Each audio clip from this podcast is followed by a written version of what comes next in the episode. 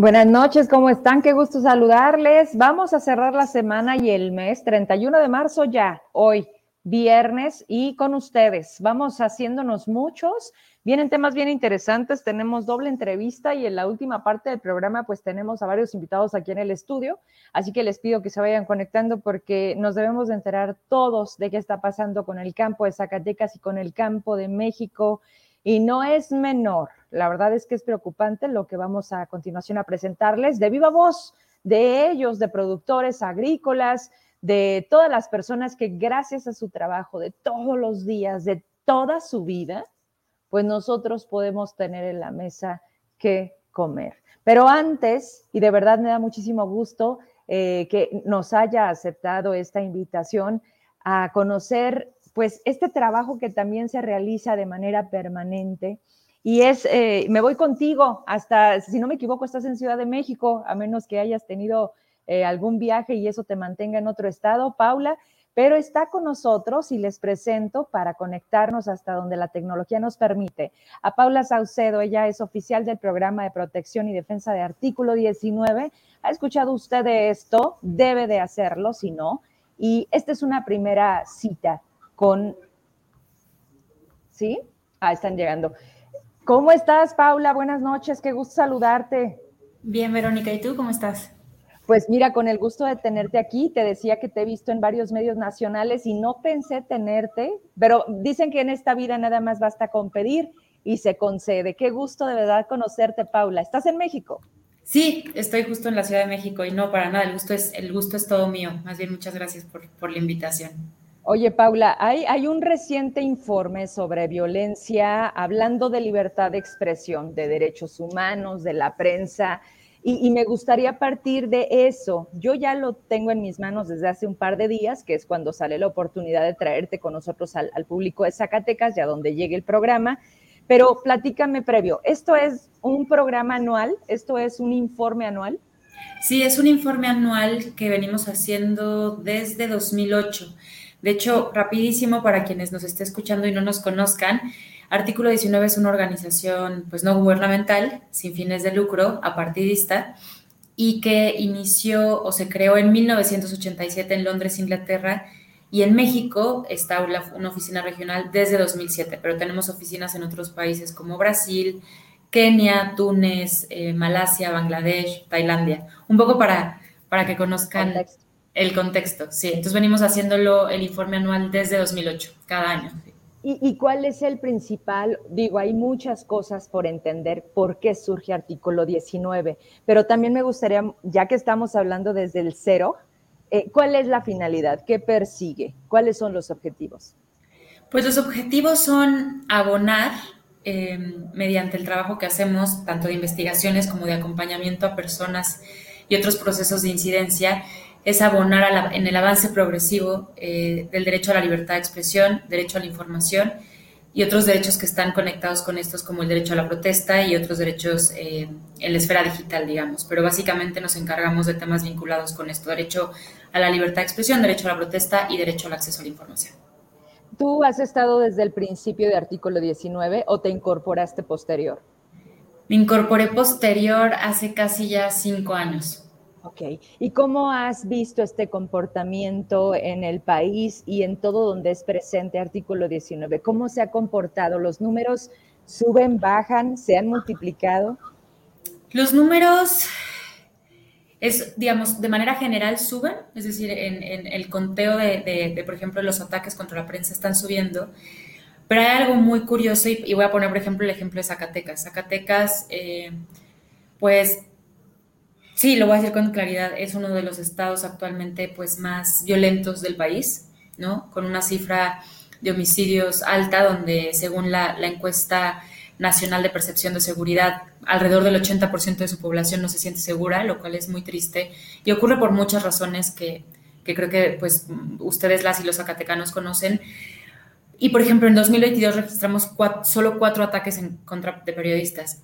Entonces, por un lado, de manera general están subiendo los ataques, pero en otras entidades hay ausencia de números y esto también refleja no que las condiciones para un ejercicio periodístico sean mejores, sino que es tanto la falta de garantías, que también hay una cuestión de autocensura para, eh, pues para denunciar la violencia. Entonces, aun cuando estamos registrando cada vez mayores ataques, cada vez mayores asesinatos, también la ausencia de cifras, ya hay cifra negra, también nos dice que en muchos lugares eh, como Zacatecas, como Michoacán, el mismo Tamaulipas, Guerrero, la ausencia de números también refleja violencia.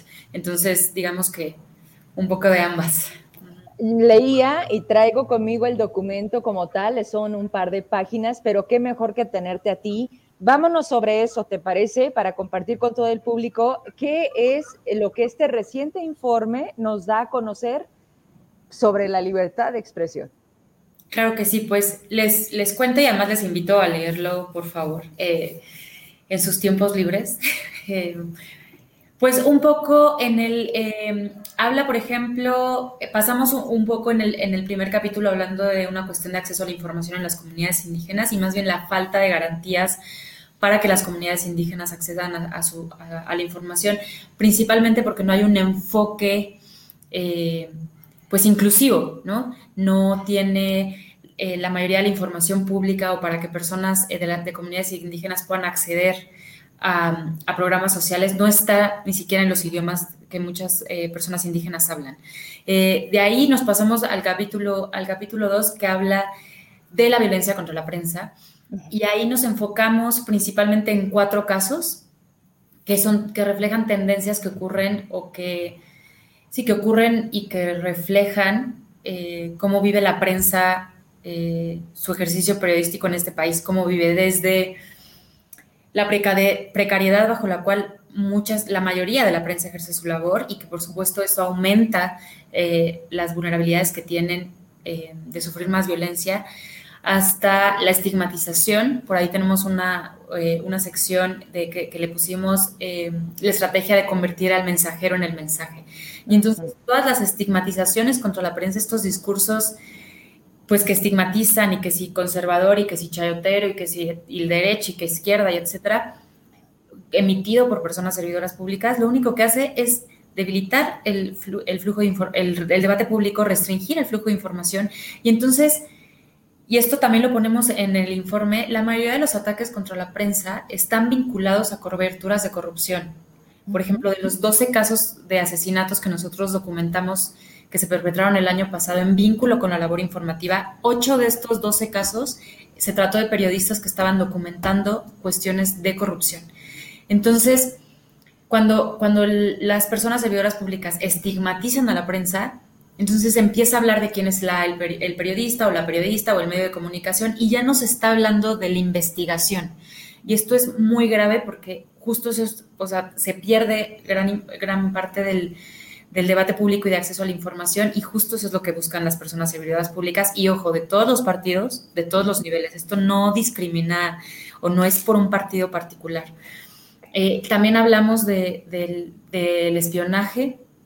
Em, en contra de la prensa y personas servidoras, eh, perdón, y personas defensoras de derechos humanos, principalmente eh, con este malware llamado Pegasus, que para quien voy a decir nada más algo rapidísimo este malware. Este malware es una tecnología que creó una empresa israelita llamada NCO Group y que la empresa ha dicho oficialmente y públicamente que solo vende su tecnología a estados, solamente a estados.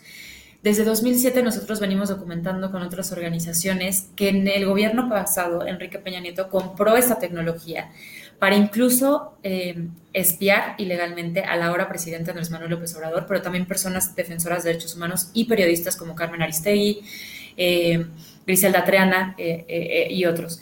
Y, y, ahora hemos dado cuenta que, que el gobierno actual, es decir, con, con Andrés Manuel López Obrador, sigue utilizando esta tecnología para seguir espiando de manera ilegal a personas periodistas y defensoras. Y digo de manera legal porque el ejército no tiene facultades para investigar, digo, para vigilar, para espiar a civiles sin orden judicial y no hay registro ni de solicitudes de orden judicial ni que se les haya dado órdenes judiciales. Y esto es completamente ilegal. Por ahí lo voy dejando para que sigamos platicando si quieres, pero... Sí, de hecho, eh, conforme, conforme iba saliendo el documento, iba anotando cosas, bien lo dices, no es un tema de partidos, no es propio de, de sexenios, ha sucedido siempre, pero leía que en el último año, 2022, 696 ataques a periodistas. Todos vienen de la parte gubernamental y no lo confirmas, derivado de una investigación que en muchas ocasiones no llega a concretarse, pues porque antes los matan. Porque imagínate el tamaño de lo que se estaría demostrando, exhibiendo, haciendo público. Y aún así yo me pregunto, y es cuando dices, Paula, no sé qué opines, un Víctor Trujillo, un Loret de Mola, que tuvieron que irse de México para poder hacer el periodismo que están haciendo. Para muchos gustará, para otros no, como todos los que nos dedicamos a esto. Pero lo más increíble es, en los 20 años de, de periodismo que yo tengo en Zacatecas, Paula, no había visto un gobierno tan poco tolerante a la crítica como el que actualmente tenemos. Y te estoy hablando de nivel local, porque incluso para el gobierno de Zacatecas, Verónica Trujillo está vetada.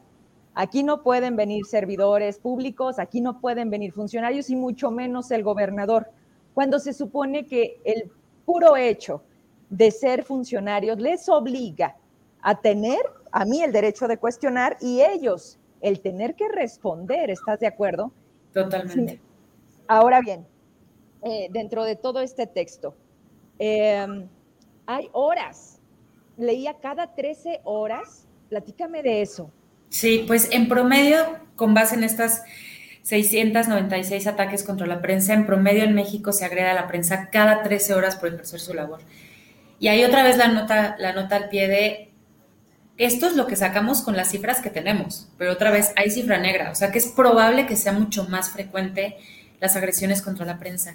Y quiero retomar algo que estabas diciendo muy importante, sobre todo para quienes nos escuchan. Cuando se asesina un periodista, se configura un doble asesinato, el de la persona, por supuesto, eh, y todo lo que eso conlleva en su familia y en su círculo y en su sociedad, en su contexto, y, y el asesinato de esas historias que ya no se van a contar tenemos el caso de Monitor Michoacán, que ahí lo pueden ver en el informe, que asesinaron a Roberto Toledo y a Armando Linares en 2022 y cerró el medio de comunicación cuando cubrían cuestiones de corrupción y violencia en Zitácuaro, Michoacán. Y entonces hay un impacto muy grave para la ciudadanía de, de principalmente. Y además eso se convierte y se configura en una deuda del Estado eh, porque no hay reparación del daño, lo que les decía, desde 2007 venimos eh, reportando agresiones y no hay garantías de no repetición, no hay reparación del daño, la impunidad es de casi el 98%, no se investigan los crímenes, si se investiga se da con algún autor o presunto autor material, casi nunca intelectuales, ni cadena de mando, no se llega a la verdad, no se repara el daño y además el daño en la sociedad, ¿no? De todas estas historias que ya no escuchamos y que ya no vamos a escuchar. ¿Quién nos defiende? Sé que a través de ustedes la existencia de la intención de artículo 19 es hacer visible estas cosas y decirlo a veces en ausencia de muchos que ya se nos adelantaron o que les robaron la vida. Así de triste es. Y lo que acabas de decir se vuelve clave, la impunidad. Este país, a lo largo y ancho de las instituciones, se han convertido en omisiones, en corrupción, pero lo peor, en impunidad. Y el mensaje para quien lo, lo ejerce es, no pasa nada, nunca ha pasado nada y no va a pasar nada. ¿Quién nos protege, Paula? Además de, por supuesto, lo que ustedes representan. ¿Protección a periodistas? ¿Quieres que te platique cómo nos va en Zacatecas con eso? A ver si podemos hacer algo. La fiscalía simplemente está rebasada o no quiere hacer su trabajo. Yo hoy te puedo decir que tengo protección ¿Sabes qué tengo? Nada. Nada. Nada. Me dijeron, aparte, ¿sabes qué es lo peor? Que te pones en una situación vulnerable. ¿Por qué? Porque tienen todos tus datos. Desde las 11 de la mañana que yo fui a interponer mi denuncia derivado de una campaña que se hizo justamente en redes que son bastante violentas, Paula, y que no tienen nombre y que pueden estar detrás otras personas, sí, políticos, hay que decirlo, porque ese es el problema. Tú buscas llegar para decirle a la gente, son ellos. Tú sabes que son ellos, pero no lo puedes probar y la fiscalía no lo quiere hacer. Pues yo creo que de entrada, em, digamos, oficialmente, el Estado sigue siendo el obligado ¿no? a garantizar la protección y sobre todo a generar medidas de prevención. Digamos, esto en la teoría, por supuesto, y en las obligaciones, y hay que seguir empujando como sociedad desde la trinchera en la que estemos para que el Estado cumpla con sus obligaciones. Así nos lleven unos varios años. Eso por un lado, pero digamos, en la realidad, cómo nos protegemos, y Javier Valdés, eh, periodista asesinado eh, en Sinaloa, decía, a la prensa en México le falta pueblo, y se refería un poco a, nos falta esta, esta cercanía en la que, y para quienes nos esté escuchando, te puede o no gustar un periodista, una periodista, su línea editorial, sus comentarios, lo que tú quieras. Te puede o no gustar y eso es legítimo en un sistema y en una sociedad democrática. Pero que agredan a una persona periodista es un ataque directo contra la democracia y contra muchos derechos. O sea, desde no enterarte de, cosas como lo de la Casa Blanca, la Casa Gris, la estafa maestra, todo eso ha sido, son ejemplos de, cuestiones que han salido por investigaciones periodísticas, si no sabemos de eso, o otros, y perdón, otros ejemplos como investigaciones en el Estado de México que, hizo una periodista que se, que se dio cuenta, mucha gente se dio cuenta que estaban, se supone inscritos a un programa social y nunca les llegó el, beneficio. Y se enteraron a través de una investigación periodística. Entonces, creo que juntarnos más eh, ante este contexto tan alto de impunidad y de, contubernio y de corrupción y de ausencia del Estado. Creo que es juntarnos más desde la trinchera en la que estemos y empujar por cambios colectivos, porque sí estamos en una crisis grave, eh, muy grave de derechos humanos, de violencia, y creo que por ahí acuerparnos y protegernos con, por supuesto, esto que mencionaba del Estado, hay que seguir empujando para que cumpla con sus obligaciones, pero creo que de esta parte también, y para quien nos esté escuchando, pues sí, acuerpar también a la prensa porque son pues baluarte esencial y muy necesario para, para nuestra sociedad y nuestra democracia. Y prácticamente te dejo ir por esta ocasión. De verdad espero que no sea la última vez. Este tipo de ejercicios, justamente, Pau, a mí me ayuda mucho tenerte y yo quisiera también poder servirte desde lo que representa mi trabajo en este estado que es parte de México. Pero me gustaría, eh, a ver, este informe es uno de tantos. Si alguna persona, en algún sentido, ¿cómo podemos llegar a ustedes? ¿De qué manera nos podemos levantar la mano? Porque sinceramente nos sentimos muy desprotegidos hoy en Zacatecas y volteamos y decimos, bueno, en derechos humanos pusieron una persona a modo. Solicitas acceso a la información, te rompen las ligas, te lo dan el último día, te inventan algo para que metas un recurso, vaya, para cansarte. Pero el, tema es que es nuestro trabajo, Pau. Y entonces o lo esperas o indagas o lo sacas de otra manera. Pero es así como estamos trabajando, como empujando las cosas. ¿Qué podemos hacer desde donde tú estás para, vaya, poner nuestra parte y decirte cómo le hacemos? Bueno, de entrada hay eh, nuestra, nuestra página web está, eh, estamos en Twitter, en Facebook, en Instagram, me parece también. No, no me parece, sí estamos en Instagram. Ahí nos pueden buscar, eh, ahí están los datos de, las personas, nos pueden buscar también vía correo electrónico, pueden mandar mensajes a través de todas estas eh, plataformas por si necesitan algún tipo de asesoría, ya sea en seguridad física, en seguridad jurídica, en seguridad digital, incluso en seguridad psicosocial. Si les podemos apoyar con algo, eh, lo vamos a hacer. ya sea visibilizando los casos de manera pública, teniendo conversaciones con autoridades, tejiendo redes, talleres de, seguridad, de autoprotección y mm, un poco, un, poco, un poco así. Entonces las puertas están abiertas en artículo 19, por supuesto, para ayudarles y, y más bien yo quería decirte que agradezco muchísimo la invitación porque entiendo que luego está esta cuestión del el periodismo de las grandes ciudades, que eso también aumenta los riesgos del periodismo que se hace en otros lugares del país, en un país tan grande, tan complejo. Y más bien yo te agradezco muchísimo la, la invitación y también lo que necesiten y podamos apoyar desde acá. Nada más, estamos a un mensaje llamada correo de, de distancia básica. Hoy la vida me permite tenerte de esta manera y de verdad que agradezco a quien fue la interlocución para decirme, Vero, ¿conoces estos datos? Mira cómo es. Lo leo y le digo, está súper importante. Y me dice, ¿te interesaría? Entonces imagínate nada más, esa vía es la que hoy me permite tenerte a un clic de un mensaje, Pau. Sin embargo, si no fueran a veces esas relaciones públicas, esas personas que nos van conectando en esta vida, a veces nos vemos como muy inalcanzables. Yo lo único que te pido es, a veces por el hecho de estar en una condición como están algunos estados, como en nuestro caso, pareciera que habemos menos importantes, y te lo digo con todo el corazón, ¿no? Sé lo que representa mi trabajo, sé que sumo a, a Zacatecas todos los días esta intención de mantener a una sociedad informada con la realidad, no con un convenio, que por cierto, no te me vayas sin antes decirme esto, el gobierno de Andrés Manuel López Obrador hoy destina el 100%, que, ¿cuánto dinero es, Pau?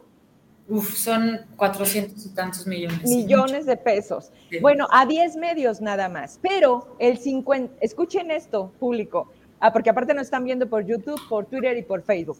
El 53, Pau, por ciento solamente se lo llevan tres medios. No, ese es como el, más bien, el, se lo llevan 10 medios. Ok. Eh, el 30% se lo llevan 3 medios y el 54% se lo llevan 10 medios. Pero es decir que el resto, el 45.9%, se lo llevan 399 medios. O sea, no. Ahí justo en el capítulo, en el capítulo 2 viene la tablita de cuáles son esos medios, pero igual los digo. Televisa, TV Azteca y La Jornada son los medios que reciben más dinero de publicidad oficial. En Oye, este Pau, esto es una condición que baja, te lo comento porque Zacatecas tiene el mayor convenio justo con la jornada Zacatecas. ¿Es una indicación de la federación o son acuerdos propios? Porque a veces digo, ¿conocerán a la gente de la jornada acá en el pueblo? ¿No?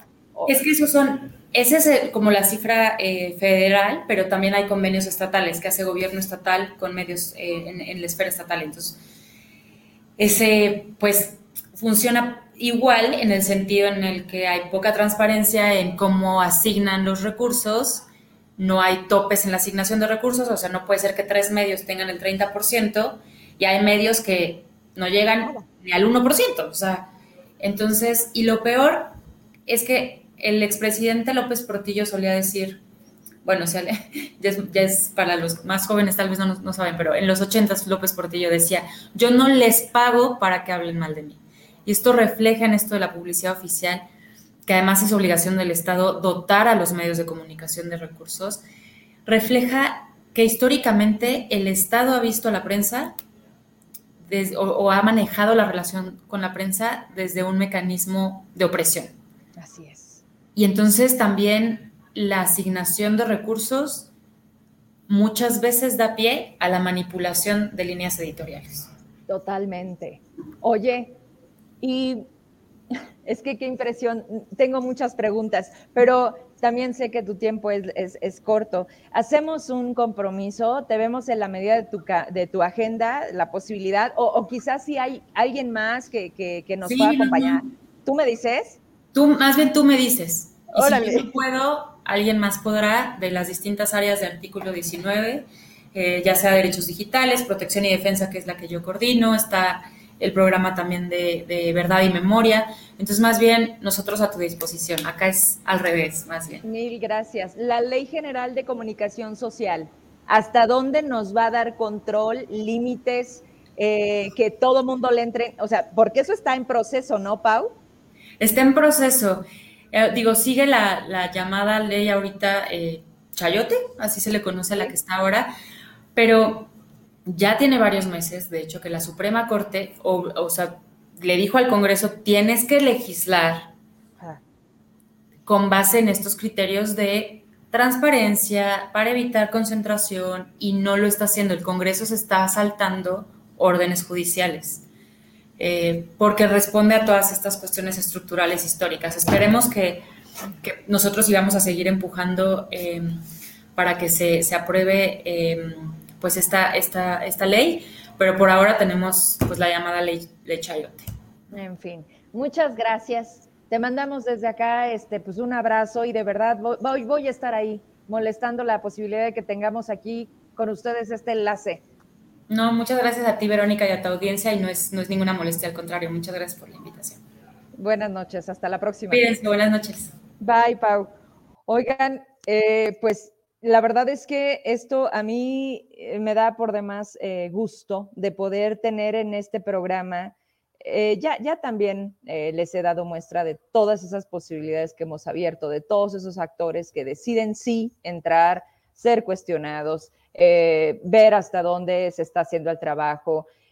vaya, lo que está establecido, lo que debería de ser, y otros que definitivamente pues aquí no pueden llegar o no los dejan llegar o definitivamente no sé cómo se llame, pero aquí no están.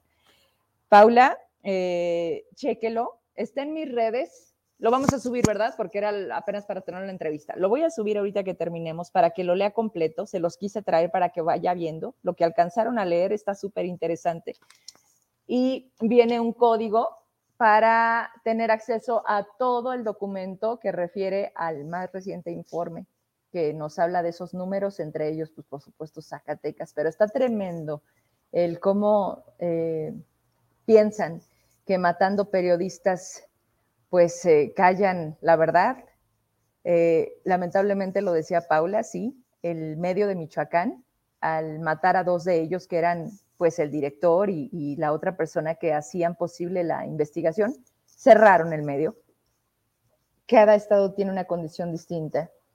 Zacatecas no es menor, es difícil estar aquí, pero vamos a utilizar esa herramienta y ya que nos la pusieron, de verdad voy a tomar la palabra y lo vamos a seguir haciendo. Voy a hacer una breve pausa, nos vamos a acomodar porque ya llegaron los invitados del siguiente tema que por supuesto les debe de interesar y si no, a partir de este momento les va a interesar. Ahorita regreso de 1998 marcó mi inicio en el maravilloso mundo del periodismo. Primero en la radio me enamoré de los medios, después la televisión. Con solo cinco minutos de dos horas de programa hicieron que las levantadas a las 5 de la mañana valieran la pena, porque de manera casi inmediata me confiaron conducir un noticiero y de ahí para adelante hasta lograr el horario estelar. Combinar los medios con otras responsabilidades siempre ha sido parte de mis días. La perseverancia ha dado ya a un público fiel que sigue cada paso que doy. Trabajamos todos los días para consolidar esto y ser una alternativa libre e independiente. Medios hay muchos y surgen más a cada momento, pero ahí radica el reto, en el cambio, la innovación y lo que difícilmente pocos tienen, muy pocos, la oportunidad de decir las cosas como son. Hoy nos mienten como estrategia y está funcionando. Vivimos en la era de la incertidumbre y el problema no es vivir en una sociedad que acepta la mentira, sino en una que rechaza la verdad. Hemos pagado numerosas veces el precio de decir la verdad, pero amamos hacerlo y lo seguiremos haciendo. Señalaremos a los que se sienten intocables, haremos visible lo que denuncia la gente. No importan colores ni los partidos. Que la gente se informe para tomar mejores decisiones, no solo individuales, sino colectivas. Este es un año importantísimo en todos los sentidos, más en lo político. Muchos actores sin menor mérito quieren seguir en el poder. Nuestro trabajo será mostrarles quiénes son y por qué ahora sí, según ellos, cumplirán o mínimo por porque tienen el descaro de seguir diciendo que confiemos en ellos. Vamos por todos, incluso por los que no quieren dar la cara a los cuestionamientos. Soy Verónica Trujillo. ¿Están listos? Nosotros sí. Eh, me gustaría incluso ya ponerle cada viernes a Rada una sección especial. La semana pasada terminé con él y nos fue de maravilla. Y hoy, véanlo, y, y además huele muy rico. Muy bien. Hoy, hoy tocó tandeo, abogado. Hoy hubo agua por allá por Colombia. Sí, hoy tuve oportunidad de bañarme. Oigan, qué gusto. Presidente del Parlamento Campesino de Zacatecas, don Cuauhtémoc Espinosa. A sus órdenes. ¿Cómo le va? Pues muy bien, bendito sea Dios, muy contento de conocerla y estar en su muy visto programa porque este, pues estamos pendientes de usted. Gracias, ¿eso es bueno o malo? Sí, no muy bueno. ¿Ya, verdad? No, muy bueno por la objetividad, pues. El periodismo actual se requiere de valentía, de objetividad y de honestidad. Y si me lo permite, le digo eso porque eh, le damos seguimiento, además pues estamos en el medio. Muchas gracias. y estamos hablando además de lo mismo, ¿verdad? de lo que nos está doliendo y muy duro, es un dolor, es un dolor muy extremo de la sociedad, pero yo creo que ya llegó el momento en que la sociedad tiene que despertar, tiene que actuar por beneficio de ella. Así es. ¿Cómo le va? Muy bien. ya no alcancé, pero denos su nombre y de parte del Parlamento, que es parte claro, con gusto, claro.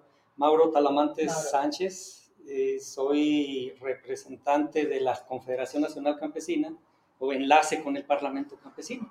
Ah, eh, en, términos de que diversas organizaciones campesinas de Zacatecas eh, decidimos crear esta, esta unidad en torno a, los temas más sentidos del, sector agropecuario y en una sola voz tratar de buscar el cauce, el cauce y, la, la, comunicación con el gobierno demandando soluciones. ¿Y ese gobierno escucha, Mauro?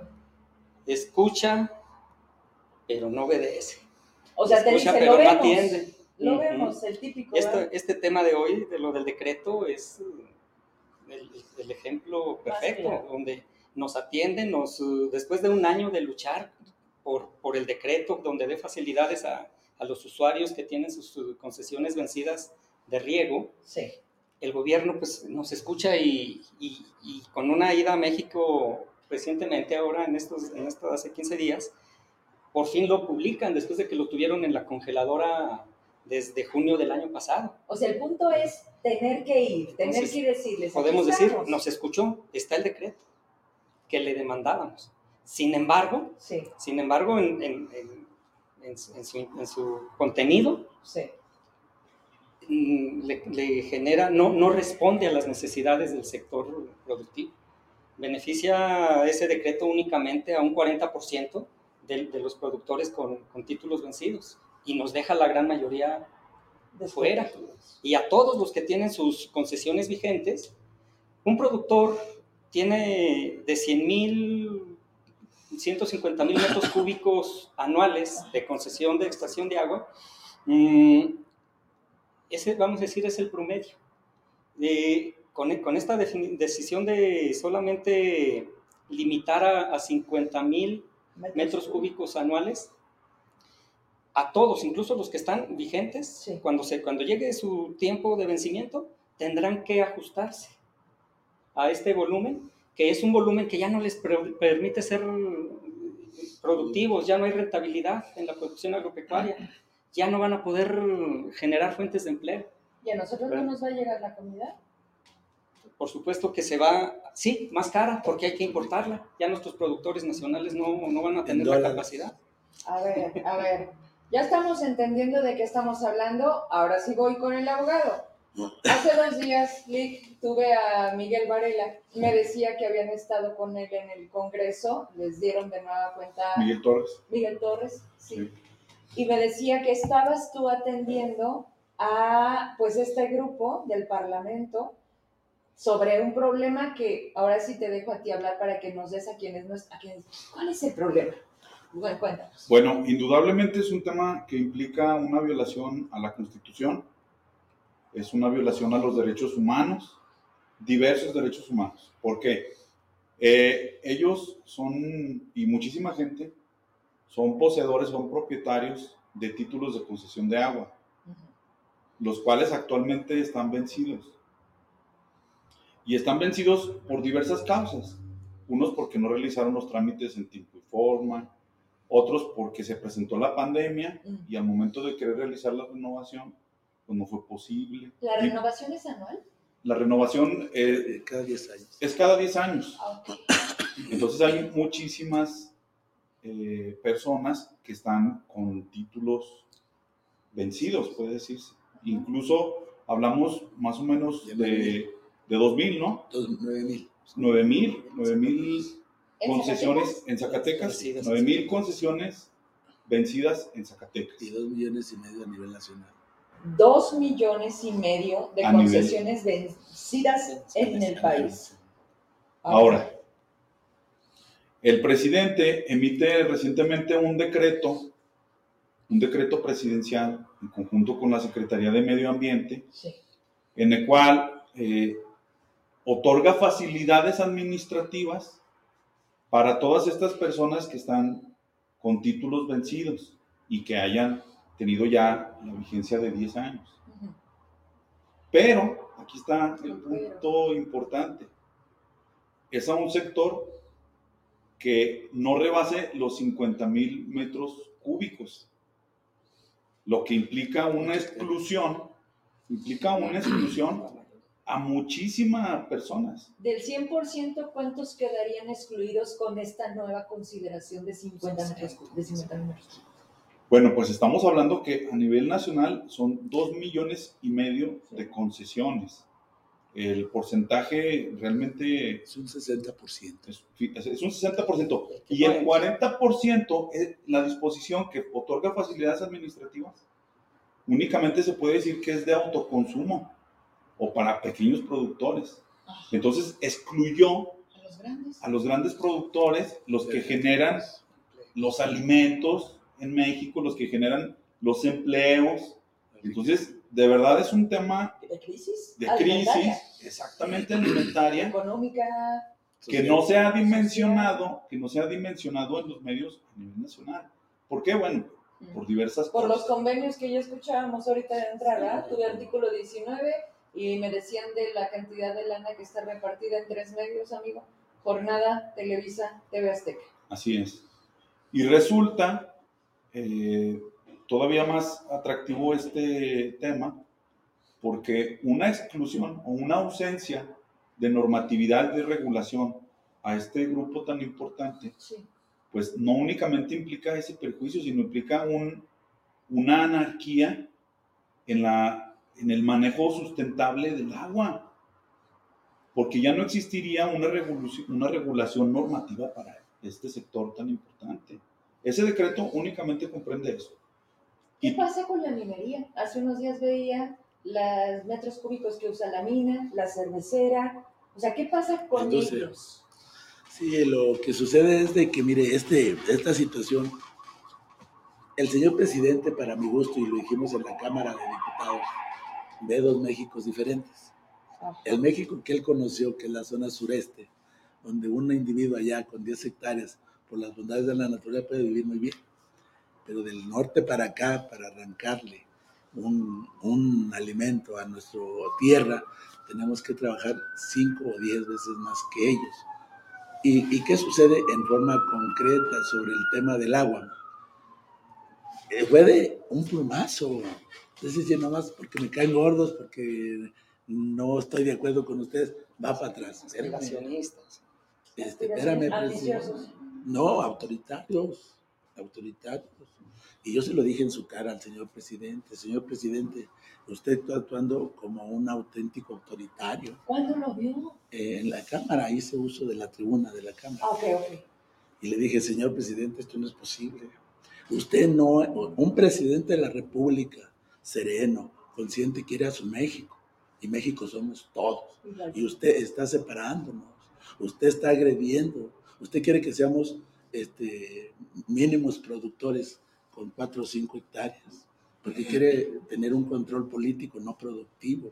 Pues empobrecer México, ¿no? Más. Sí, en alimentos y todo eso. Es que, perdón que lo interrumpa, se me hace increíble, pero también empiezo a entender que nunca estuvo fuera de sus planes desde la frase de primero los pobres. Y yo veo a un México más pobre. Y con esto que me están diciendo, que apenas estamos empezando a abrir la punta del tema, entonces, ¿qué nos espera? Pues pobreza, más pobreza. Pues no solo me pobreza, súper pobreza. Ese es el tema, licenciado. Claro. Le digo, pero hay que decirle al señor presidente, un presidente, el peor que me puedan señalar, nunca agredió al campo como este. En este, yo apoyé, debo de decirlo, a, López Obrador con fuerza, pero hoy nos tiene altamente decepcionados, porque la peor época del campo en los últimos 80 años ha sido con la llegada de López Obrador. Y discúlpenme, eh, yo sé que tengo muchos musulmanes y se van a ofender, pero lo sostengo y lo combato donde quiera. No, pero además lo comprueba, no es un tema de ganas. Claro, claro. No, no tenemos necesidad de quejarnos cuando la cosa no nos está pegando, digamos. Fíjese usted, Vero, licenciado, a la, a la, llegada de López Obrador me subieron el, el diésel, el fertilizante, los insumos, todo. ¿Pero qué no iba a bajar? Pues él dijo que lo iba a bajar. En campaña. Pues no dijo a dónde, ¿verdad? Este, por eso, no, es que no entendimos. Y, y, y, sabe que lo que nosotros hemos observado que está rodeado de gente inútil. De, eh, por ejemplo, el secretario de Agricultura es un hombre inútil, mm. someramente inútil. Y toda la gente del sector agropecuario, aparte de que son ineficientes, son corruptos. Porque quiere decirle que la corrupción ahora está galopante, por dos razones.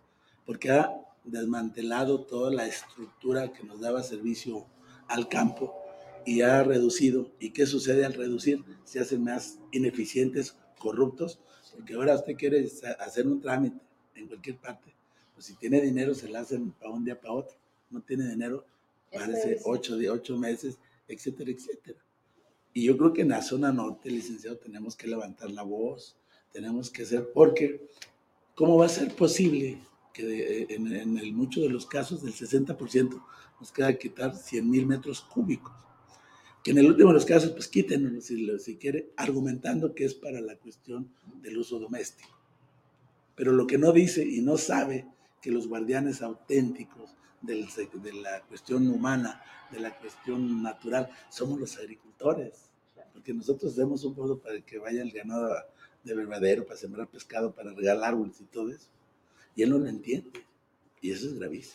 Y, y si tú les preguntas a ellos, ¿cuánto, ¿cuántas hectáreas se, se producen con 50 mil metros cúbicos? Nada.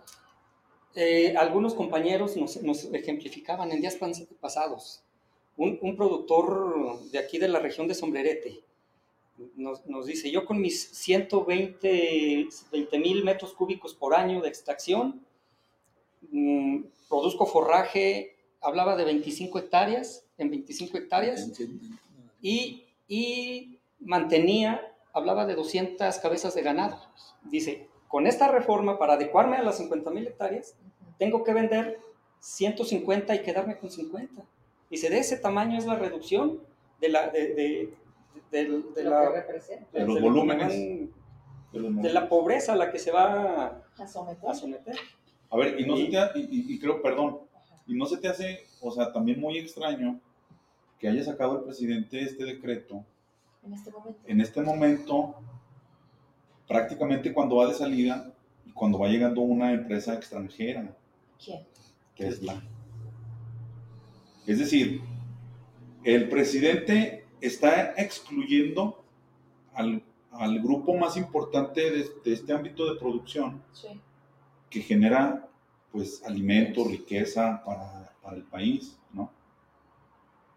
Con esto el presidente tendría la manipulación de todas esas, esas eh, concesiones vencidas. O sea, a tal grado, ¿eh? ¿Qué puede hacer el presidente? O sea, probablemente el presidente pueda tener una manipulación de todas esas títulos de concesión y de esa forma obtener algo, ¿no? Políticamente. Yo estoy pensando otra cosa políticamente con una condición que siga Morena, sí o sí, tiene a este sector condicionado a que la que es les dé atención. Bueno, pues imagínate si fuera esa la razón, a qué grado estamos llegando a condicionar un derecho humano, un derecho humano, un derecho humano a la salud, un derecho humano a la alimentación, un derecho humano al trabajo. O sea, están vulnerados muchísimos derechos. Y por eso, eh, pues estamos colaborando con el sector campesino aquí en Zacatecas. Eh, la estrategia es elaborar eh, un, amparo. un, amparo. que sea aplicable para todos estos, eh, estas personas, estos productores, y no tenemos duda que podemos obtener un, un buen triunfo, Me la verdad. Claro. ¿Por qué? Porque realmente nos damos cuenta que la política a nivel nacional y estatal y municipal es desconocer la constitución, ¿no? Tratados internacionales. ¿Y a qué te enfrentas con eso? O sea, yo lo veo desde lo que ha representado la experiencia del tema muy local ISTESAC, ¿no? Que ahí es donde coincidimos el abogado y yo. Esto es un tema mega. El, sí, la, sí. el agua, el derecho al alimento, el, el, lo constitucional, lo establecido. Ya vimos que tenemos al presidente que su ley es la ley, o que cuando conviene las instituciones son inexistentes o simplemente las desaparece. Bueno, lo ha intentado. O las manipula. Así es, o ponen personas a modo. A ver, ya se va, digamos, ya está en la recta final. Hay manera, porque por lo que representa abogado y, compañeros eh, que, que tenemos aquí presentes, de enlazar con abogados de cada estado que defiendan a este 2.5 de millones de concesionarios en el país, hablando en una sola voz, con un solo tema, que no representa una sola cosa, que representa, yo me atrevo a decir, que es la vida de México. Efectivamente. O sea, eh, a tal grado. Cuando me dijo Miguel, yo la verdad es como de estas veces que agarras como algo de, de, lado, no menos importante, en ese momento era otro tema, pero cuando cruzo con el abogado y le digo, ah, me dijo Miguel que tú estás atendiendo al Parlamento, sí, le dije, vamos a hacerlo ya. Eran 12 de mediodía y yo les agradezco mucho porque sé que muchos de ustedes, muchos no son de Zacatecas, pero el tema no es menor. Y yo lo que les propongo, para ir cerrando por esta ocasión, porque la verdad es que si me meto al caso particular de Don Cuauhtémoc, si me meto con Mauro particularmente, pues ya me imagino lo que va a salir y me encantaría saber muchas cosas. Pero pongamos esto a partir de hoy en la mesa. Démosle atención. Yo les regalo la cámara para dar un seguimiento hasta que lo resolvamos, como vaya a ser, a lo que nos vayamos a enfrentar. Sí, este tema es de trascendencia nacional, ¿eh? o sea, indudablemente, indudablemente es un tema de trascendencia nacional y creo que nuevamente la participación ciudadana, nuevamente la participación ciudadana, las asociaciones civiles están dando la cara por toda la ciudadanía. Levantando la voz. Hace, hace un año, hace un año iniciamos este, este grupo de organizaciones. Eh, tuvimos contacto con el delegado de Conagua regional, el de aquí de Zacatecas. Fue donde se planteó la, necesidad de un decreto. Tuvimos el apoyo de Conagua en ese momento para, para hacer el primer borrador. Eh, se plantearon otras situaciones que viene a colación con esto, como es el, el artículo 24 de la Ley de Aguas Nacionales.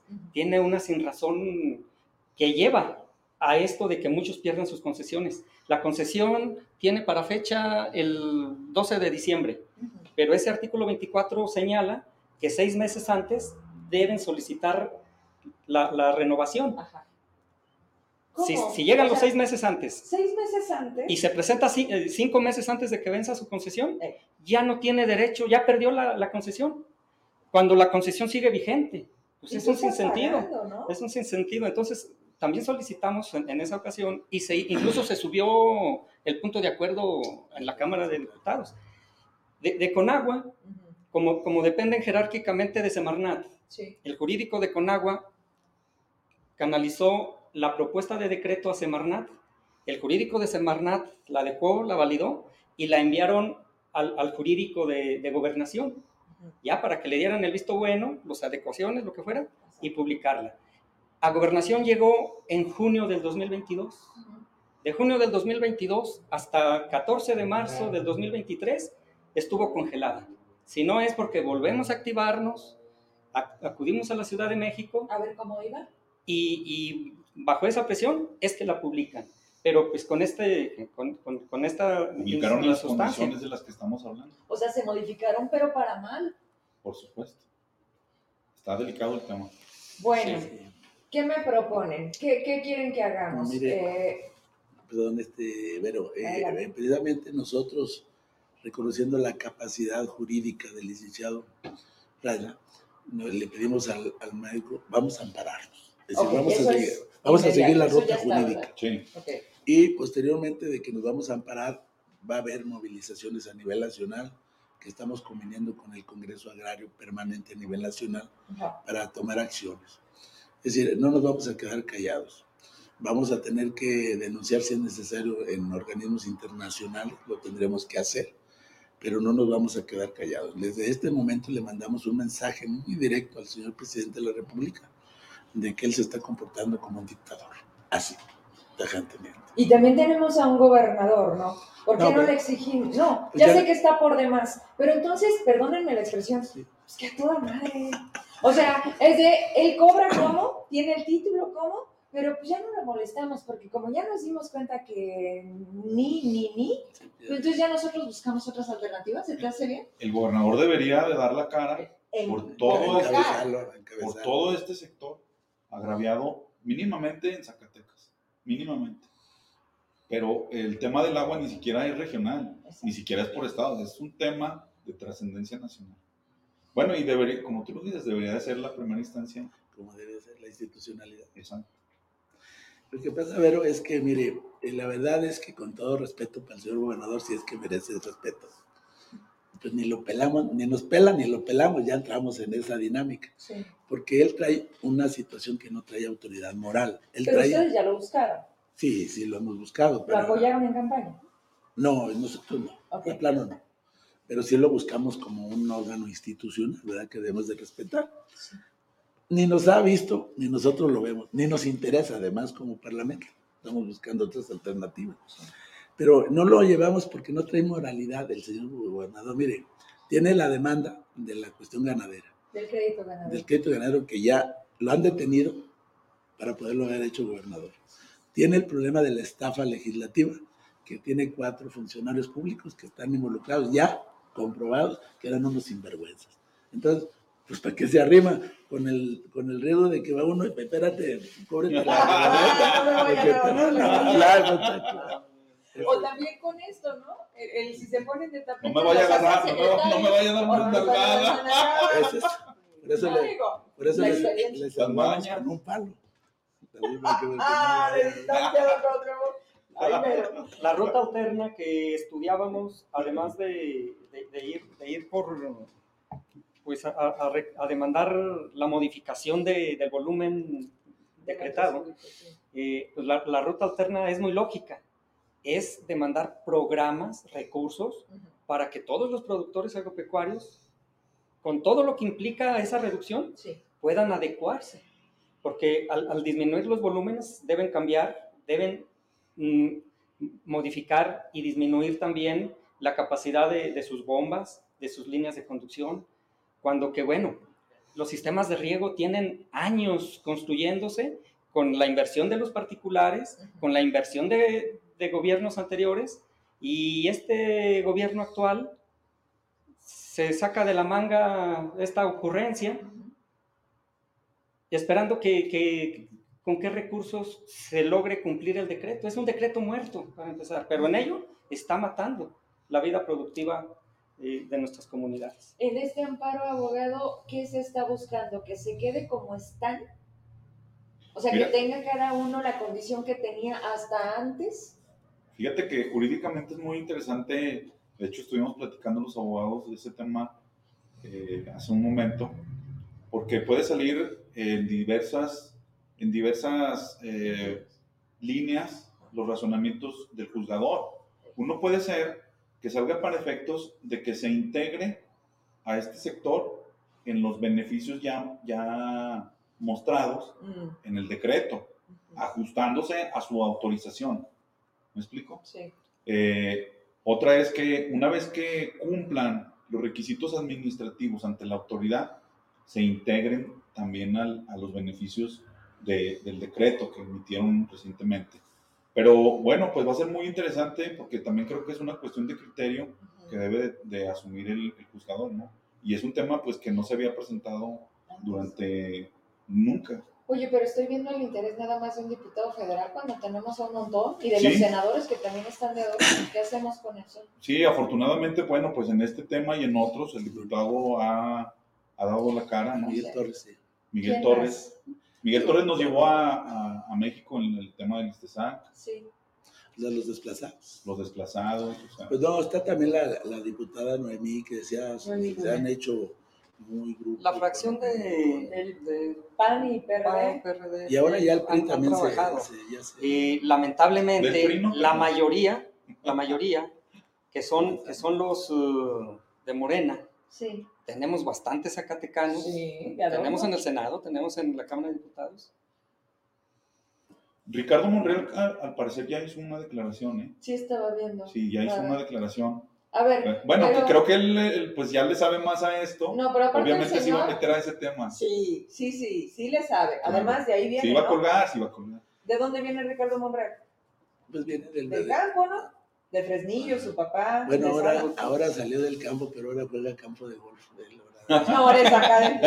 Sí, no, sí cambia las condiciones. Sí, claro. Este, eso de ser aspiracionista, ahí está la respuesta. No, a lo que voy es, yo he visto mucho que utiliza de moneda de cambio con el presidente por su Claro. aspiración, ¿sí? O sea, ya, ya eso también está por demás, pero, pero puede funcionar. Claro, porque supo toda la, toda la afectación que se provocó con este decreto, pues obviamente luego, luego se colgó del tema. Pero también si a qué le dice te calla, se calla.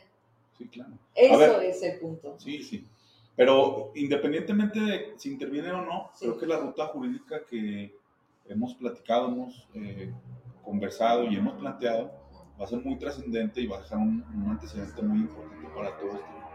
Bien, pues eh, si les parece, a reserva de lo, lo que quieran cerrar, eh, vamos a hacer entonces un seguimiento muy particular de este caso, a donde vayan, este, en la medida de lo posible también trataré de estar, pero si no, llévenme eh, con una fotografía, con un video, diciéndole a mi público, abogado igual, cuando sea posible, porque ya se nos juntaron los temas, pero decirles, oigan, ¿se acuerdan de esto? Va así, así. Oigan, ¿saben qué? Vamos para atrás. Oigan, vamos a empujar.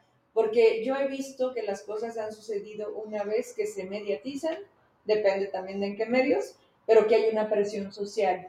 Y ustedes son una gran parte de este segmento social en el que no podemos quedarnos como de, ah, una entrevista más. Así que hagamos ese compromiso, se los pido. Don Cuauhtémoc, ¿con qué se despide por ahora? Yo, yo primero le agradecerle el espacio porque es muy visto, pero quisiéramos aprovecharlo para anunciar pues que el, el licenciado Rada va a canalizar este, una cantidad fundamental para lo de los amparos.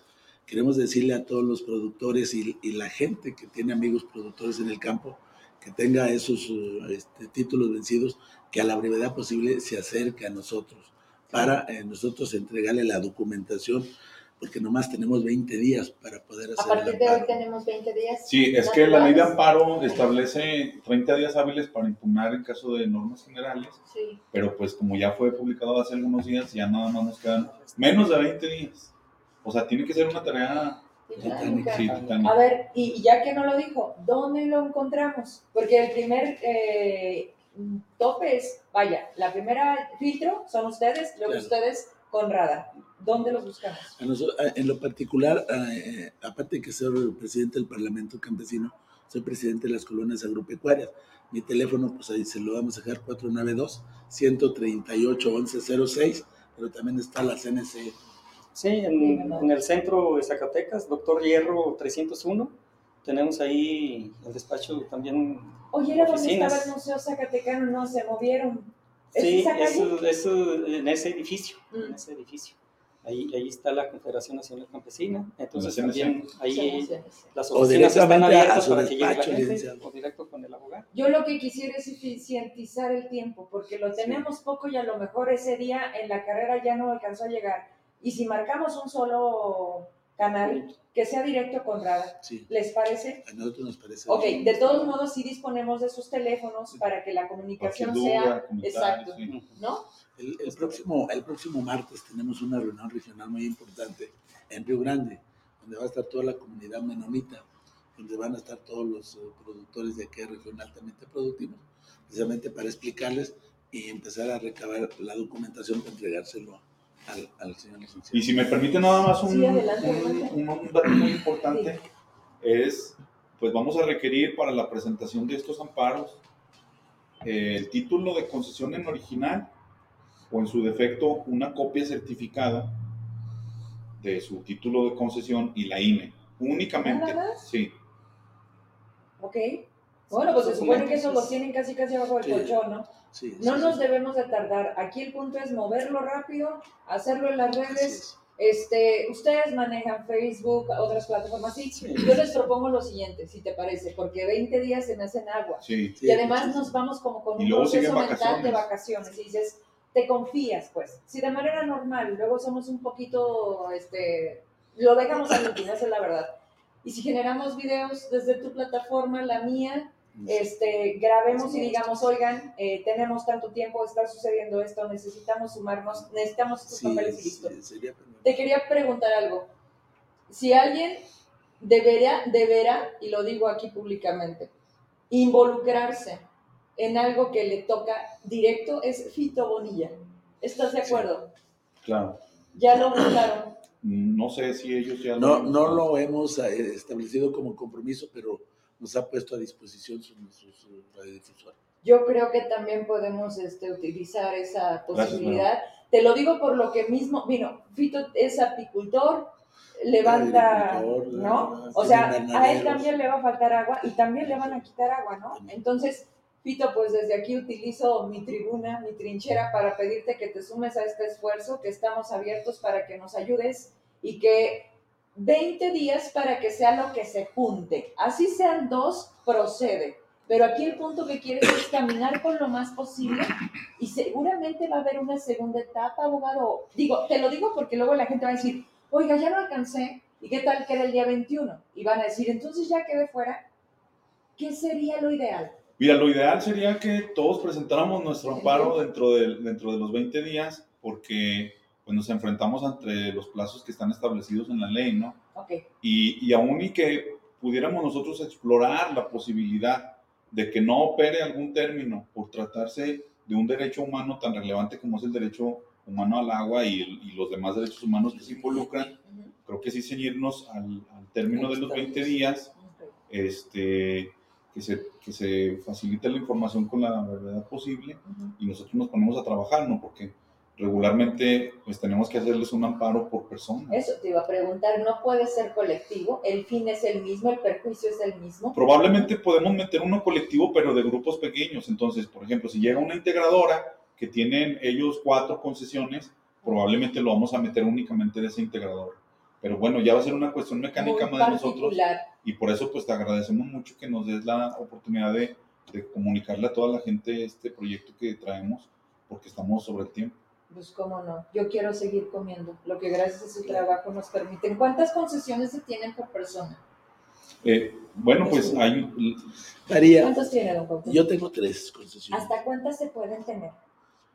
Pues eh, depende del número de hectáreas que usted tenga. O sea, justifica lo que sí, tiene claro. para el uso de la concesión. Mauro. Sí.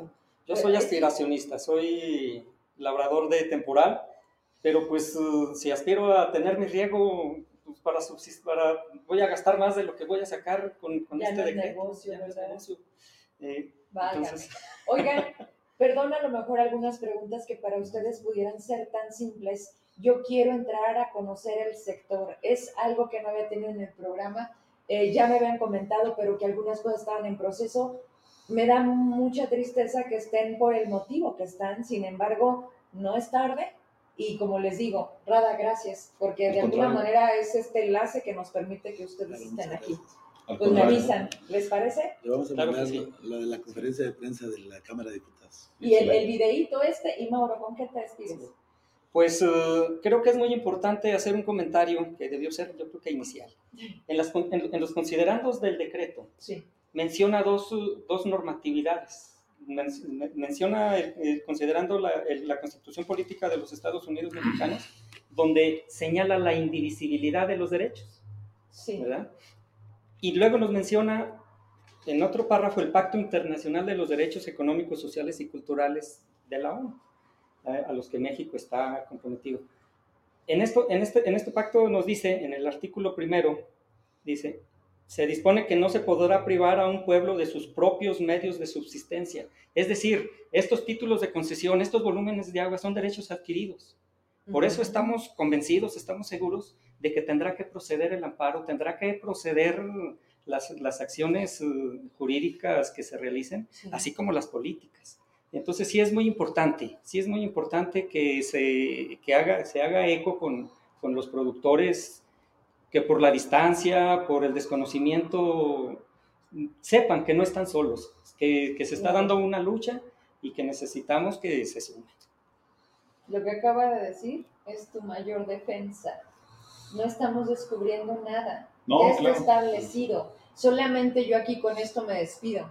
¿En cuál cámara estamos allá, verdad?